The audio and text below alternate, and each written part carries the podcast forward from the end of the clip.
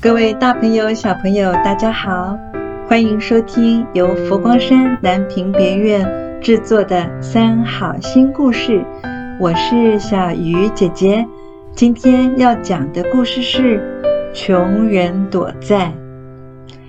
很久很久以前，有一个穷人欠别人很多钱，搞得自己没地方住，也没东西吃。债主还天天上门逼他要快点还钱，真是叫天天不应，叫地地不灵。穷人为了要躲避债主，就逃跑了。但是他身上只有破旧的衣服，脚上穿的也是破掉的鞋子，风一吹，呼，就灌进胸膛。脚一走，哦，路上的石头就会刺脚，实在是又冷又痛。最可怕的是肚子也咕噜咕噜空空的，他真的真的好饿哦。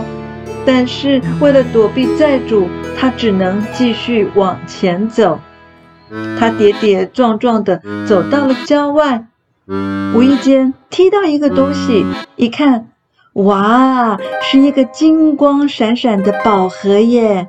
穷人心想：这回我可发财了耶！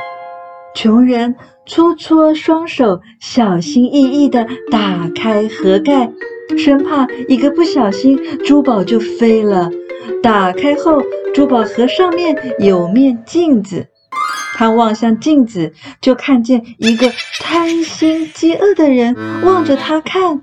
穷人吓得马上关闭盒盖，连忙不断地鞠躬道歉说：“对不起啊，我以为这盒子里没有人呢，想不到你老兄住在里头啊，请别见怪啊！”被吓到的穷人赶快逃跑。尽管已经跑了好远，嘴里还在说“别见怪，别见怪，真是对不起啊！”各位小朋友，这个故事主要是在教我们要懂得自我觉察哦。故事中的穷人就是因为缺乏自我觉察，平常不知道需要认真工作，有计划的累积钱财。不可以没有思考就乱花钱。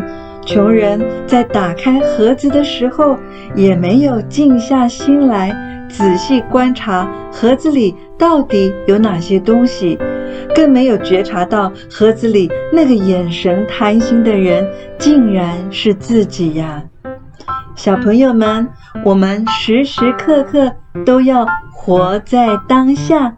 好好观察自己，还有外在的事物，这样才能了解自己，认清事情的真相，每一天就能活得自在又快乐哦。